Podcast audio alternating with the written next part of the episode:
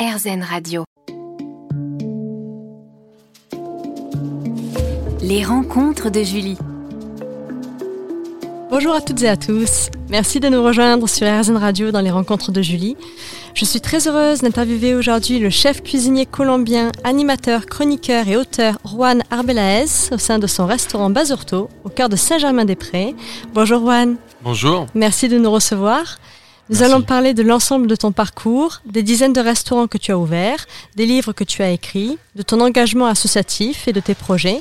Juan Arbelaez sur RZN Radio pour un entretien d'une heure. Ça commence juste après cette parenthèse musicale.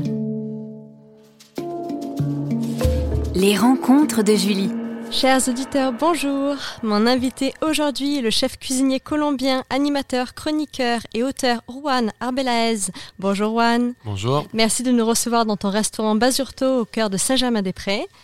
Tu es l'un des cuisiniers les plus inspirants et médiatiques de la nouvelle scène gastronomique française. Tu es à la tête d'une dizaine de restaurants tels que Plancha, Vida, Yaya ou plus récemment Basurto. Tu aimes surprendre les palais de tes clients avec des recettes colorées et riches en saveurs. Tu as écrit plusieurs livres de recettes. Tu as notamment tenu une chronique hebdomadaire de cuisine dans l'émission Quotidien sur TMC et co-animé Cuisine Impossible avec Julien Dubouet sur TF1. En parlant de cuisine, je tiens à préciser que vous pouvez retrouver les émissions culinaires Miami in France de Frédéric Roux tous les samedis à 19h sur RZN Radio. Juan, j'aimerais pour commencer faire un petit flashback. Quel genre d'enfant étais-tu? Euh, J'étais un enfant terrible. Euh, Ah. je pense que je le suis encore. Ça, ça, c'est pas vraiment parti. J'ai toujours été très, euh, très inquiet, très curieux, assez hyperactif. D'accord Et, euh, et j'ai jamais voulu perdre cet enfant un peu très nerveux, très, très excessivement nerveux qu'il y avait en moi. Euh, j'ai réussi un peu à le garder et je pense que c'est ce qui, c'est ce qui me garde euh, aujourd'hui aussi heureux, je pense. Oui. Je suis souvent, on, on me le dit souvent, hein, que je, je reste quelqu'un d'assez souriant en général. Mhm. Et je pense que c'est cet enfant un peu naïf qui, euh, qui habite encore en moi. Et dans quel environnement familial as-tu baigné? J'ai grandi dans un environnement familial de beaucoup d'amour. J'ai la chance d'avoir une. C'est la cuisine, ça. hein, C'est la partout. cuisine. Euh, d'avoir une mère euh, extrêmement généreuse, Mhm. généreuse en, en amour, enfin pas, pas, pas que matériel, mais en amour, sûr. euh, la façon comme elle décrivait euh, son amour, comme elle le dit, comme elle le, le partage. Et j'ai beaucoup de chance d'évoluer dans une, ouais, dans une famille qui était très généreuse. Oui. Et tes parents faisaient-ils partie du milieu de la restauration? Pas du tout, ils sont pas, enfin, ils gagnent pas leur vie gr- grâce à la restauration, mais on a toujours été euh, très épicurins. Je pense Oui. qu'ils ont toujours aimé manger. Ma mère a toujours aimé faire à manger. Et d'ailleurs, c'est c'est un peu grâce à elle et, et mon grand-père aussi qui est, que j'ai pris ce chemin-là. Je trouvais qu'ils avaient un, un super pouvoir de réunir les gens autour de la table. Et, euh, et en grandissant, je me suis dit que j'avais envie d'avoir le même super pouvoir qu'eux. Oui, chaleureux, convivial, C'est ça, le repas. ça. Oui. Réunir, je trouve ça Réunir. magnifique. Et comment ont-ils réagi lorsque tu leur as fait part de ta passion? Bah, ils étaient très contents. euh, je pense que bon, à l'époque, quand j'ai décidé d'être cuisinier en Colombie, c'était pas, c'était pas si simple que ça, mais j'ai la chance de venir d'une famille qui est assez ouverte d'esprit et qui m'ont toujours poussé à, à poursuivre les rêves. Oui. Mon père, il, il m'a jamais obligé à, à prendre un chemin. Il m'a toujours dit essaye d'être juste le meilleur, pas forcément en, en choisissant un, un chemin traditionnel. Donc, euh, je pense que ce soutien, ouais, m'a toujours aidé à, à Ouais. prendre des décisions qui n'étaient pas toujours faciles, de quitter son pays, partir à 8800 km Ah et, oui. et, euh, et faire un métier euh, qui est, qui est pas forcément celui que tout le monde attend. Euh, Quel courage. Ils t'ont épaulé. Ouais, après, Mm. bon, enfin, je, je sais pas s'il faut vraiment du courage parce qu'en vrai, moi, j'y pensais même pas. J'ai toujours été un peu tête brûlée, donc Ouais. pour moi, c'était plutôt un kiff. Mais, mais ils ont toujours été du, un soutien. Mhm. Tu quittes ta vie natale pour la France à l'âge de 18 ans. Tu intègres en tant qu'assistant la prestigieuse école du Cordon Bleu pour en sortie majeure de ta promotion. Peux-tu nous parler de cette école? Euh, c'est alors c'est une école qui est très connue à l'international, qui est un peu moins connue euh, euh, en France, mais c'est une école à l'époque. C'était une petite école à Paris, rue de l'Homme dans le 15e, Mhm. le long de l'Homme. Et je me souviens que c'était c'était pas très grand, mais du coup il y avait beaucoup d'opportunités parce qu'on touchait un peu à tout. Moi j'ai pas suivi euh, le parcours traditionnel de- des études. Moi j'ai bossé dans l'école Oui. et avec ces études je gagnais des crédits pour passer des, diplômes. Et, euh, et ce qui est génial, c'est que euh, la cuisine est un peu comme le tennis ou le rugby ou des sports, c'est que euh, c'est pas forcément la théorie qui t'amène loin, c'est la pratique. Oui. C'est le fait d'être dans le terrain et taper dans la balle.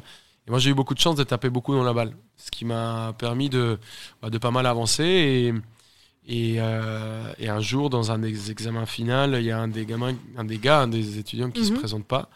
Je demande de passer euh, le- l'examen à sa place et il Oui. s'avère que je, le jury, qui était un jury externe, me, me décerne la meilleure note de l'examen.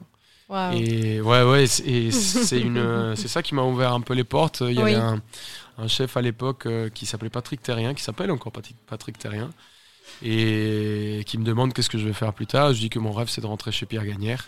Oui. Il s'avère que c'était un copain de Pierre Gagnère. Il a sorti son téléphone et, et une semaine plus tard, j'étais chez lui. Donc euh, une histoire entre entre chance et culot euh, qui, Ah oui. euh, qui est qui est assez magnifique. Ouais.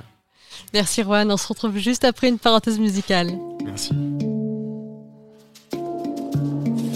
Les rencontres de Julie. Mon invité aujourd'hui est Juan Arbelaez sur RZN Radio. Juan, on parlait du début de ton parcours, donc de l'école Cordon Bleu. Puis des expériences prestigieuses s'en suivent donc. C'est aux côtés de Pierre Gagnère, triplement étoilé, que tu débutes ta carrière, comme tu le disais. Tu intègres par la suite deux palaces parisiennes de la rive droite, le Georges V avec Éric Briffard et le Bristol avec Éric Fréchon. Que t'ont apporté ces premières expériences?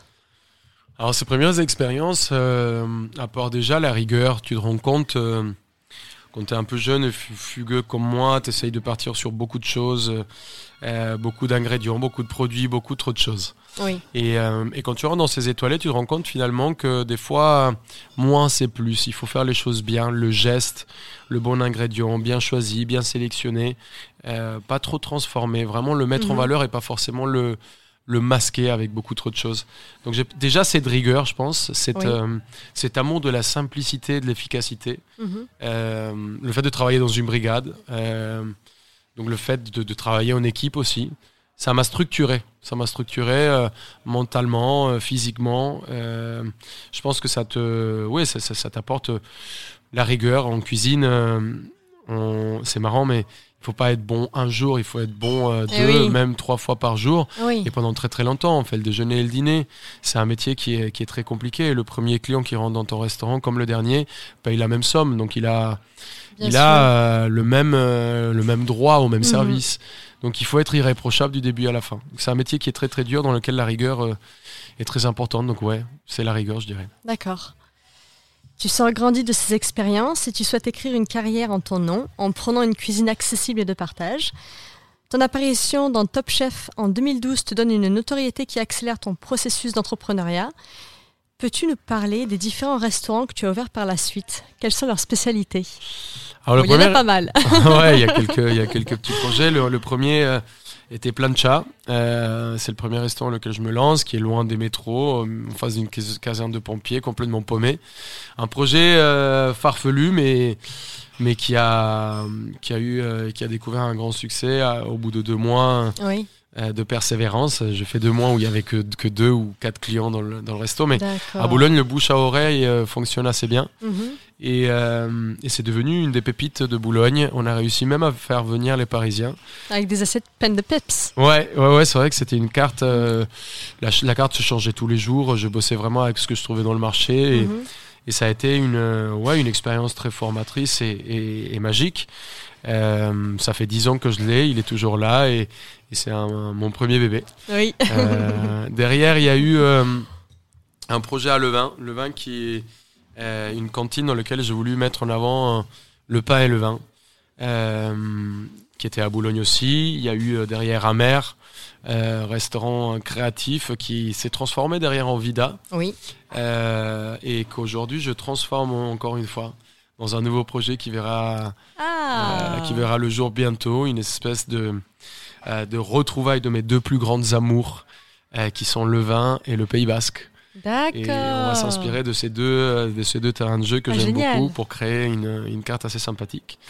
Euh, on a eu euh, derrière la rencontre avec les, avec les gars, avec PJ et Greg, Oui. qui sont les fondateurs de Calios, Oui. Mhm. et on a créé les Yaya. Euh, Aujourd'hui, on en a quatre Yaya Saint-Ouen, La Défense, Anthony et Secrétin. Mhm. on a également rue de Charonne Street Lab avec une, une Bright Kitchen. Nous, on n'a pas le côté Dark Kitchen. Bright Kitchen parce que c'est une fenêtre et on voit exactement tout ce qui se passe à l'intérieur. on ne cache rien. Euh, on a également les marques d'épicerie avec Amadito euh, sur le meilleur produit de l'Amérique latine et Calios mhm. avec, euh, avec Lega. et plein, plein d'autres projets qui arrivent. On a Yaya à Lille également qui doit ouvrir dans deux mois. D'accord. Euh, on a eu ma cocotte, on a eu plein de projets. Après, euh, ça, je parle de ceux qui ont fonctionné. On, a tenu ma cocotte pendant un an, en plein Covid, qui a été une, une expérience un peu particulière et, mhm. et, de laquelle on a dû se séparer. Et, mhm. euh, et d'autres, d'autres associations. Mais voilà, je pense que les, on en parle souvent des succès, mais pas trop des, échecs. Hein. En effet. Alors qu'il n'y a pas de succès sans échec en vrai. On est d'accord. Celui qui réussit tout dans sa vie, je le connais pas encore. Mm. donc il y a eu ça, il y a eu euh, j'ai eu un resto aussi à Maya, à Saint-Cloud, euh, qui était très sympa avec euh, un, associé historique, Enrique Solano. Et, voilà, plein de, plein de et projets. Vigna, tu en as parlé Et Vigna, ouais, Vigna dans le sud.